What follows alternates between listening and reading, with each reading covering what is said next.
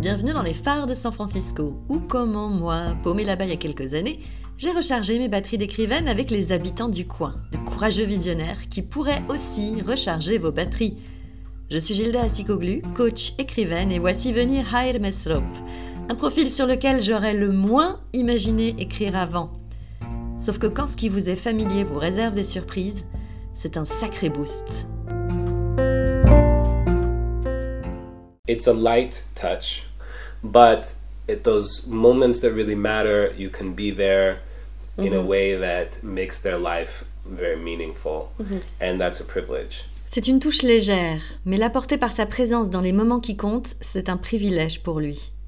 Beaucoup de ce qui a rechargé mes batteries à San Francisco vient de ce genre d'attention sur ce qui compte, justement.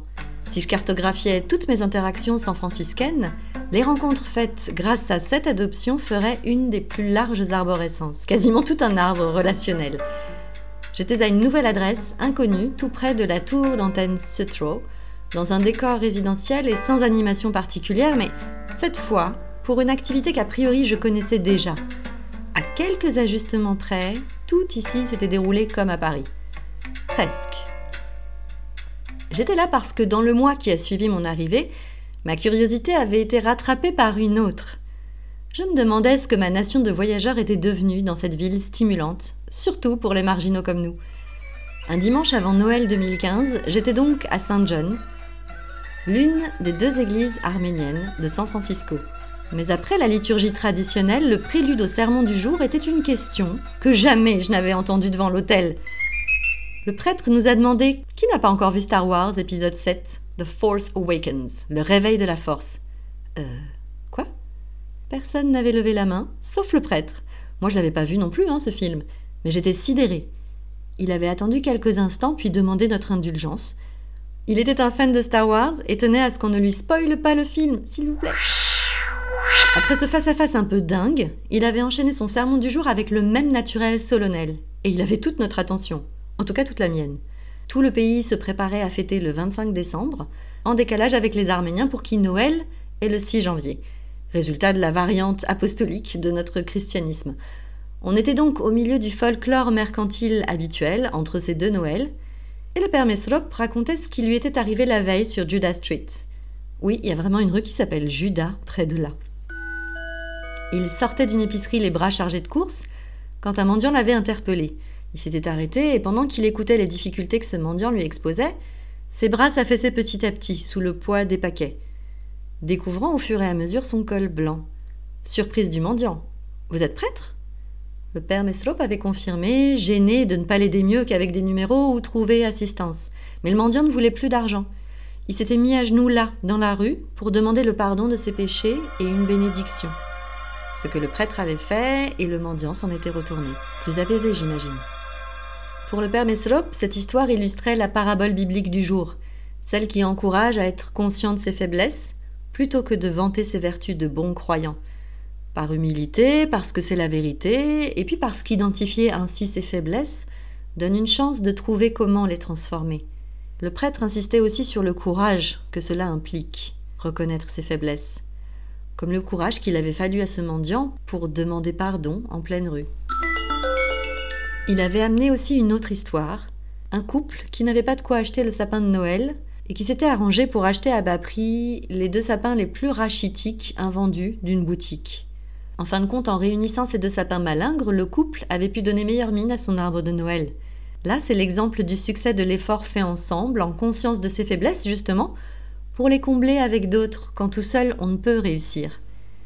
Ces deux histoires inscrivaient le même texte sacré dans une actualité qui pouvait nous parler.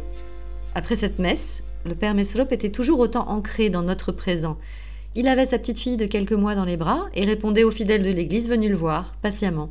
Il y avait du monde ce jour-là, car une petite fête présentait un spectacle des enfants de l'école du dimanche, avec un buffet préparé par les dames de la paroisse. J'y étais puisque tous les présents y étaient invités et c'était une salle à côté de l'église. Mais j'étais restée un peu en retrait, timide de voir comme tout le monde se connaissait. Finalement, c'était le sympathique et discret responsable de la paroisse qui avait été le premier à me saluer ce jour-là. Au moment précis où j'hésitais à rester ou partir, John Bogossian m'avait accueilli et installé à une table en me présentant mes voisins. À partir de là, j'ai été adoptée par les habitués de la paroisse. Par exemple, ça avait très vite collé avec Sato, avec qui j'ai vu mon premier cours de tango, magnifique, et la baie de Monterrey. Il y a eu aussi la très chère Vicky Palangian, qui nous a quittés tout récemment, et sa fille Lucy Grace Yaldesian, grâce à qui j'avais rencontré Barbara. Barbara qui elle-même m'avait introduit à notre personnage phare de cette série.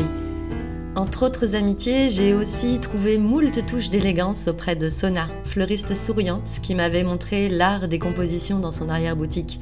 Son compagnon Richard me l'avait conseillé, devinant bien qu'on s'entendrait. Dans un autre genre, en allant à la présentation du magnifique livre de Down Anahit McKean, je m'étais aussi retrouvée assise peut-être entre les deux seuls Arméniens de la soirée, Nelly et Garbis. On s'était reconnus un peu au feeling, notre parler arménien avait fait le reste, et on avait fini par dîner dans le restaurant de Garbis à Berkeley juste après. La Méditerranée, c'est le nom de ce restaurant. Cuisine arménienne, bien sûr. En somme, ce premier dimanche à Saint John avait lancé beaucoup de choses. John, le président du conseil paroissial, avait aussi voulu me présenter au père Mesrop. Celui qui ne voulait pas qu'on lui spoile le dernier Star Wars, donc. Malgré la foule du jour, qu'il félicitait pour la naissance de sa fille, ou le saluait, ou l'entretenait de je ne sais quelle nouvelle, il avait tenu à me passer sa carte en cas de besoin. Ce sont les affinités rapides d'une culture commune, mais cette intégration instantanée tenait aussi beaucoup à la convivialité contagieuse qu'il y avait là. Sans avoir jamais été bigote, je suis retournée chaque dimanche à Saint-John. Comme quand par habitude on va retrouver les cousins du bout de la rue, mais pas seulement pour ça. À chaque visite, à travers ses sermons et les quelques échanges avec le père Mesrop, j'ai compris ce que c'était un guide spirituel. Ces homélies étaient toujours proches de notre quotidien, d'occidental privilégié, un mode de vie qui nous donne accès à tout, sans nous aider à savoir comment mieux vivre pour autant. Alors lui dépoussiérait des clés vieilles de plus de 2000 ans pour nous transmettre des préceptes centrés sur l'humain dans son rapport au monde spirituel mais aussi terrien. C'était sa manière de résister aux dérives de San Francisco. Et a priori, c'est assez cohérent pour un fan de Star Wars pour qui l'Empire contre-attaque est l'opus favori.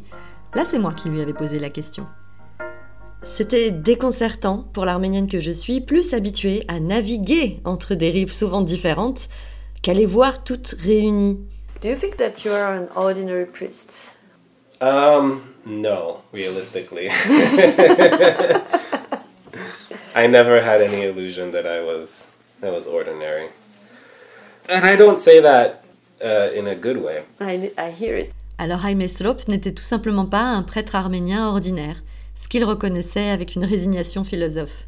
Entre le rhume qu'il combattait lors de notre interview et les quelques demandes à traiter, il avait montré une patience et une concentration infinie pour répondre à ma curiosité étonnée. Il avait fait tout son possible en sa qualité de prêtre d'une paroisse dont il connaissait personnellement tous les membres. Il a notamment tenu parole sur ce qui m'avait permis une incursion lunaire incroyable dans les archives privées de William Saroyan, écrivain récompensé d'un Pulitzer sur un de mes favoris littéraires, The Human Comedy, une comédie humaine. Well, the whole Soroyan family is uh, a big part of this church, and it's a big family. As you said, there's Jack and Marie Soroyan, there's Arlene, there's Arlene's brothers Richard, and there's several of them. And then there's also extended family members. There's one of his cousins named Charles Janigian. Parmi tous les membres de la grande famille des Saroyan que Haïl Mesrop me détaillait, j'ai rencontré le charismatique Charles Janigian, cousin de Saroyan qui travaillait justement sur des inédits de l'auteur. Tellement d'histoires. Qu'un prêtre soit sympathique, a priori, c'est logique. Ce qui est plus rare, c'est qu'il vous inspire autant.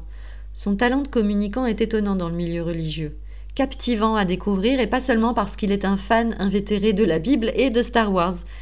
Dans un monde où les vocations religieuses s'écroulent, San Francisco était la première paroisse qui avait été assignée à ce jeune prêtre en 2012. Un challenge quand même.